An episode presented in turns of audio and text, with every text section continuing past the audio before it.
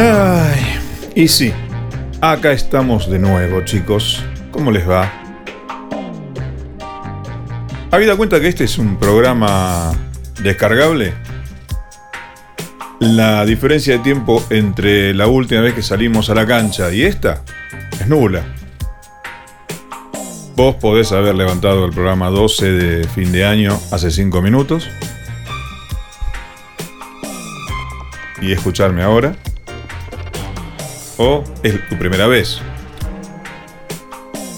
Como me gusta decir siempre, ahora es la mañana, la tarde o la noche o la madrugada, es lunes o domingo, no tiene mucho interés el momento en que hago esto y el momento en que haces lo tuyo. Vos me escuchás en mi futuro el futuro. Volver al futuro.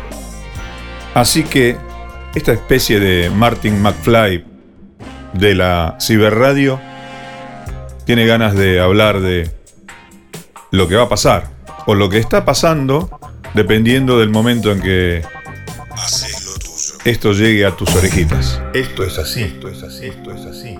¿Estamos juntos? Otra vez. Esto es así, amiguitos. Arrancamos con algo que es del pasado, que en su momento yo hice futuro, que es una versión mashup de un tema muy popular en estos días de Mark Ronson con Bruno Mars, que hace de host en este caso. Estamos hablando de Uptown Funk, al que le agregué unas gotitas ochentosas de Duran Duran. Me, just watch.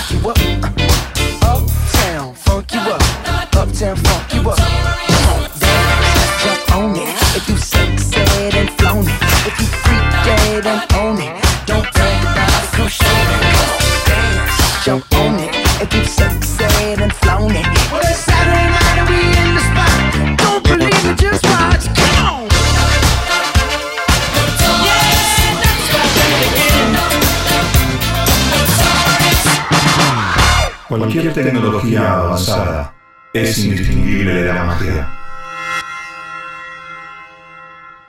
6 de la tarde. Después de un día de trabajo, Robert vuelve a casa en su auto. Antes de subirse, mira el celular, que se desbloquea con su iris. En su casa no hay nadie. Sube al auto. El GPS le indica el mejor camino según el tráfico que hay en las autopistas. Él dice ok y el auto arranca solo. La aplicación Spotify hace sonar uno de sus discos favoritos, A Kind of Blue, de Miles Davis. Las luces se prenden y se regulan solas según la luz exterior. Cuando Robert está a 10 minutos de su destino, en su casa se prende el aire acondicionado a la temperatura que a él le gusta, 23 grados. El sol ya está bajando, las cortinas del living y las del resto de las habitaciones bajan hasta la mitad porque hoy no lloverá. Se encienden las primeras luces de la casa. 50 metros antes de que el auto de Robert llegue, el riego del jardín se apaga y el portón del garage se abre. El auto se estaciona. Se cierra el portón.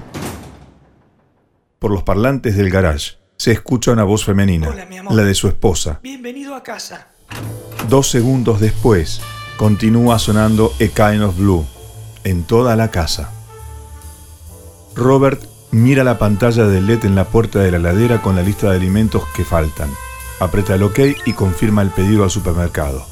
La aspiradora pasa sola y en silencio por el piso de la cocina. El sensor inteligente de la casa le manda un mensaje. Lisa, La esposa de Robert llegará en 15 minutos. Se va a duchar, entra al baño y la ducha se enciende con el agua a la temperatura justa. Cuando se saca los zapatos, el reloj le indica cuántos pasos dio hoy. Por los parlantes de la casa sigue sonando Miles Davis.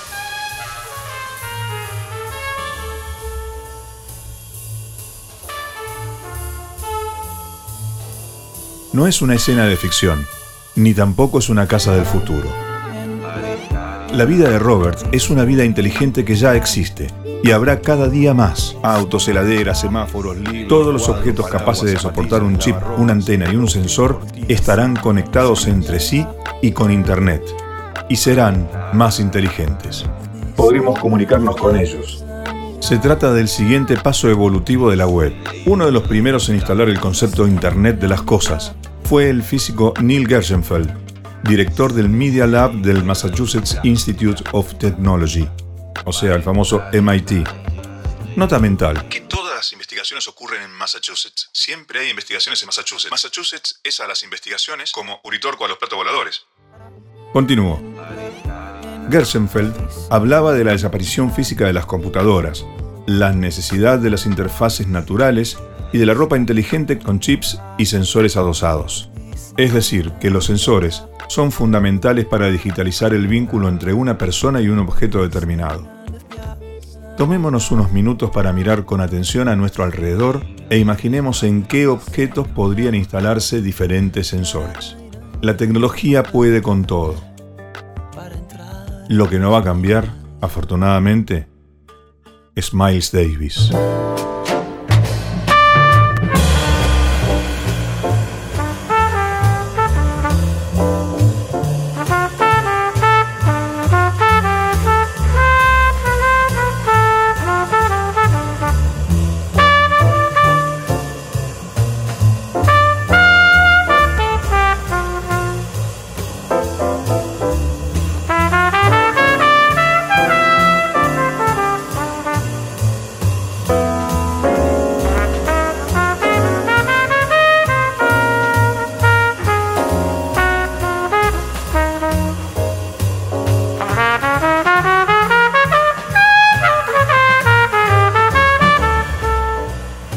Lo que acabo de leerles es una especie de mini adaptación o resumen del capítulo 1 de un libro que me cayó por casualidad, que se llama Futuro Inteligente, de Leandro Zanoni, y que me pareció interesante. Internet de las cosas, Big Data, ciudades inteligentes, datos, datos por todos lados. ¿Para qué sirven tantos datos? Datos de filiación, bancarios, claves para encriptar los datos, datos para ganar las carreras de caballos, datos para dilucidar un crimen, datos relevantes, datos reveladores, datos rebeldes, datos incesantes, datos interminables, números, letras, códigos.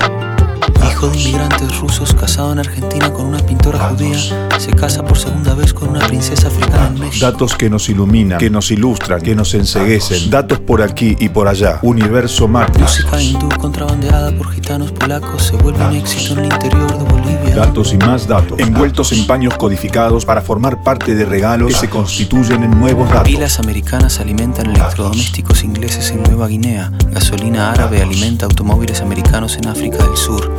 Pizza italiana alimenta italianos en Italia. Niños iraquíes huidos de la guerra no obtienen visa en el consulado americano de Egipto. ¿Cuánto te regalaron? ¿Cuánto regalás?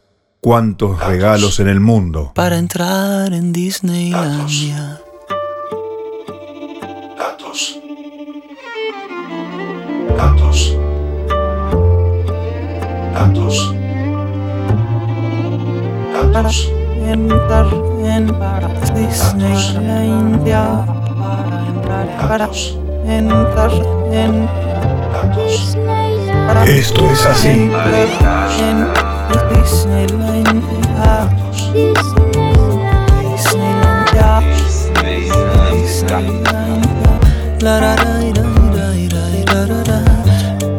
Para entrar en Disneylandia.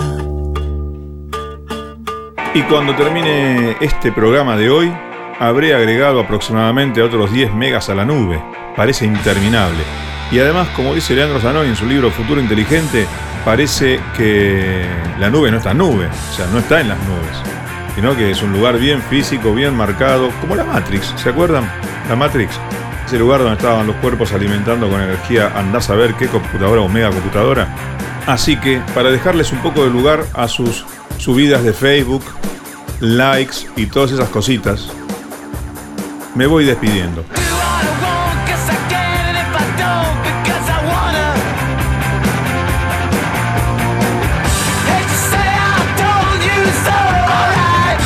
Sí, señor, yo se los dije. Esto es así.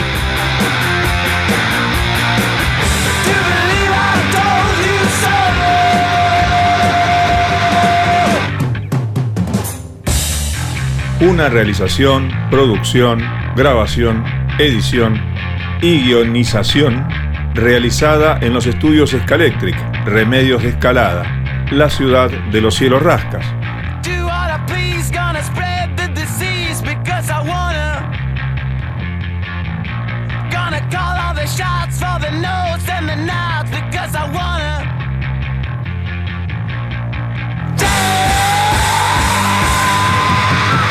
Mi nombre es Esteban Trabajos y con un sencillo doble clic o mejor un índice apoyado en mi pantalla les digo hasta el próximo programa. Seibas, esto es así.